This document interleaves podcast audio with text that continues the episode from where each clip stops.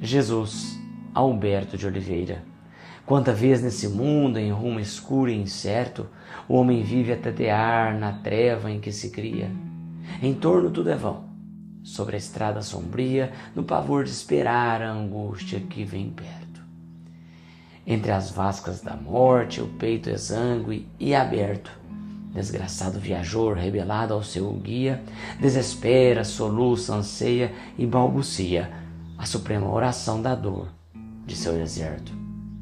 Nessa grande amargura, a alma pobre entre escombros, sente o mestre do amor que lhe mostra nos ombros a grandeza da cruz que ilumina e socorre.